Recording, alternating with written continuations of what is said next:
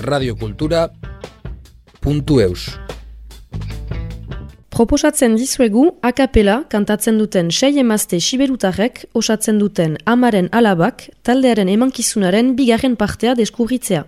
Bigarren parte honetan, ze plazera den kantatzea eta nola kantatzen duelarik bere ejolan senditzen dela onartzen du ihitzek.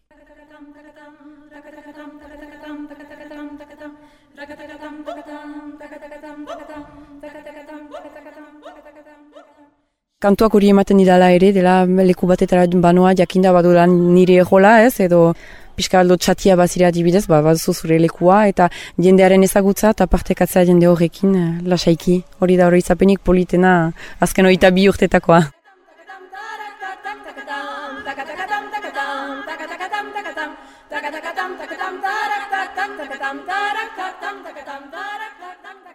Ihitziri hart dut izena, Amaren alabak taldeko sei kantarietako bat naiz.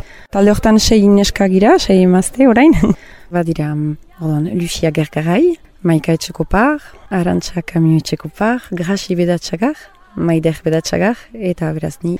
Siberota naiz sortzez, eta orain badu urte batzu irunian bizi naizela.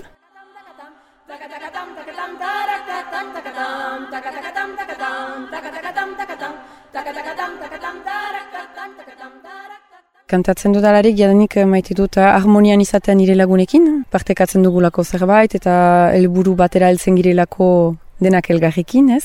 Gero kantaldi batean, badira guk dauzkagun eh, letra zahar horiek gehien bat, jendeari helaraztea, ezagutaraztea, bada ere jende aurrean egeitea, bai, ni naiz, eta plazan maite dut kantatzea eta hori egiteko ala badut, biztan dena uste dut, badela zerbait pertsonala hola, Baina hori, uh, jende aurrean hori euskaraz kantatzea lagunekin eta hori helaraztea jenderi eta ongi pasaraztea eta bai, piskat poza banatzea.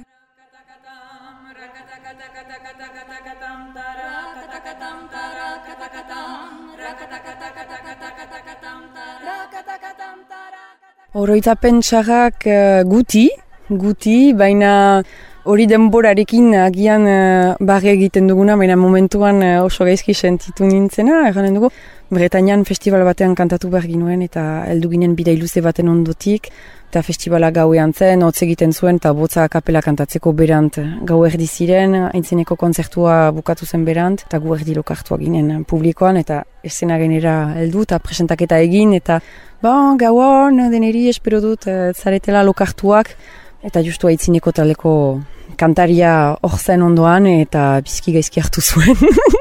Suposatzen nuelako nik jendea lokartu zela bere kontzertuan eta hori, ezkenekien nun jarri eta kantaldi hori hasi zenola, kriston irribarreekin ezin konzentratuz eta biziki gaizki pasan nuen momentua, baina orain eh, demorarekin beti gogorarazten didate lagunek eta bere sarma badu.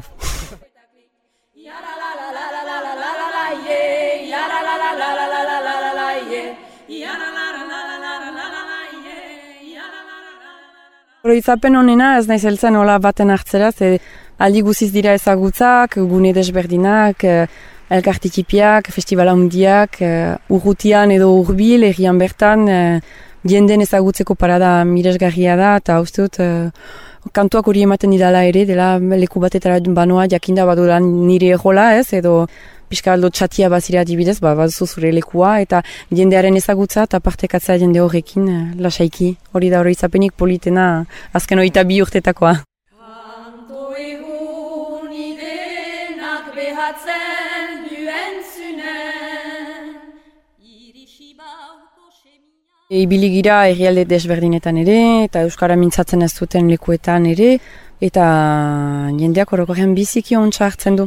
Kasik batzutan uh, baditugu erreakzioa hainitzez uh, handiagoak edo beroagoak uh, hitzak ulertzen ez dituzten lekuetan. Egan behar da, alere beti kanpoan girelarik, sehatzen girela, egan alditxo baten erraita jendea pixka bat gidatzeko edo. Baina gero gure kantuek badituzte hitz eta zaparte ere beste dioko hainitz, egan nuke polifoniak, botz diokoak badira milaka, mi ritmo aldaketak, eta gero bada mugimendua eta ez dakit nolatan jendeari heltzen zaio, ez dakit nola esplikatu, baina jendeak oso beroki hartzen du, uste dut gauza hainitz badirela ikusteko eta entzuteko eta biziki ongi hartu gaituzte beti uh, kanpoan ere, beti hori, ongi torri beroa dugu.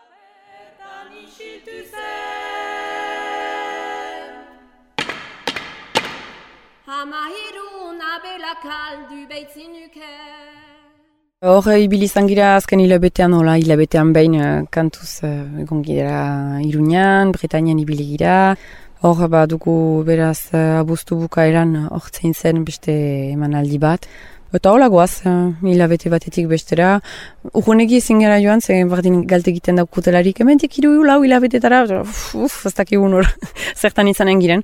Hola, ez, ez dugu beste datarik momentuz, ez dut uste, proposamenak bai, bueno, la, bagoaz poliki-poliki, egia da orain denborarekin ulertu dugula, ze plaza egoki zaigun, ze ingurumen, eh, erriko besta batean ostatu guziak eh, irikita inguruan, ba, badakigu ez gehiago guretzat, Hori, beraz egia da, orain denborarekin ezpaitugu behar berezirik, ezpaikira gian profesionalak ere, ez dakit, maite dugu hautatzea egokia zaigun lekua, egokia zaigun jendea, eta eta ongi pasatu alizateko eta jendeak ongi entzuteko.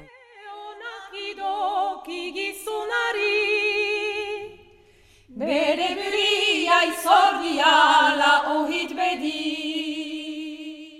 Guretzat egokiak dira adibidez elizak, ba, ez denak, baina hori eh, akustika hona duten elizak guretzako plazer bat dira, Eta hori, uh, jendea urbilizatea, gure heinean izatea, urbilizatea, eta hori, isiltasuna izatea, eta ordan jendea hor izan dadin uh, hautatu duelako, edo gelditu delako bidean uh, guztoko duelako, eta ez bortxaz, hori, ez, uh, itzegitera etorria den, edo norbait hori adin guzietakoak eh, horrek berdin du, baina hori da, interes bat, ze guk ez dugu almenik eh, jendea baino gorago kantatzeko, ez dugu volumena igotzen ahal makina batekin, beraz hori da, ez, atentzio pixka bat eta eta interes pixka bat.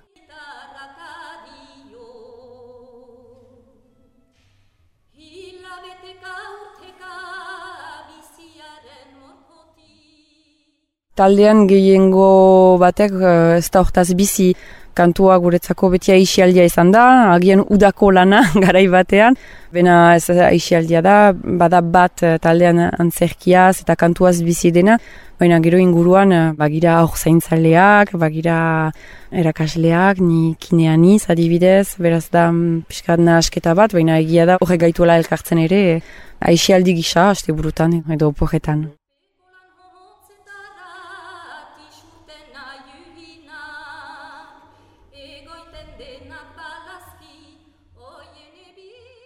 Ikasketa bukatzeko lanean eh, baliatu nuen eh, kantua. Kantu lirikoaren eragina posturologian eta kapasitate, arnasketa kapasitatean eh, bai.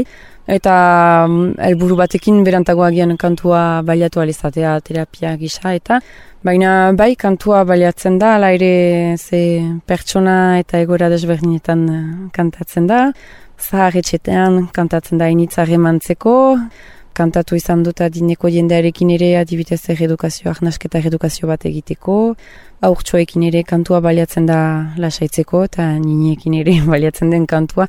Ez dut agian musikarik ematen uh, lantokian, baina azkenean kantua initz baliatzen dut, eta ni aurrendako ere baliatzen dut zerbait da, beraz, bai, kantua baliatzen dut lanean.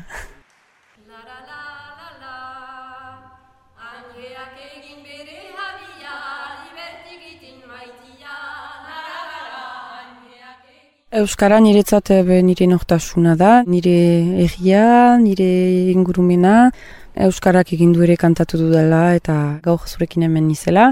Beraz, beste hizkuntza bat bezala, baina berdenboran nirea da, eta ez dut ikusten egiten dudana edo naizena Euskararik gabe, nire baitakoa da, dena da.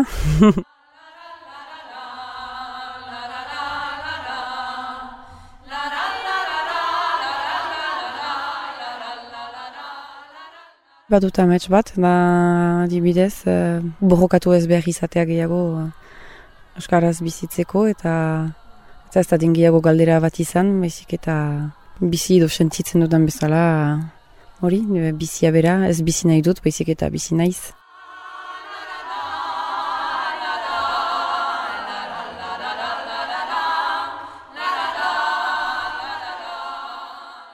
Radio Cultura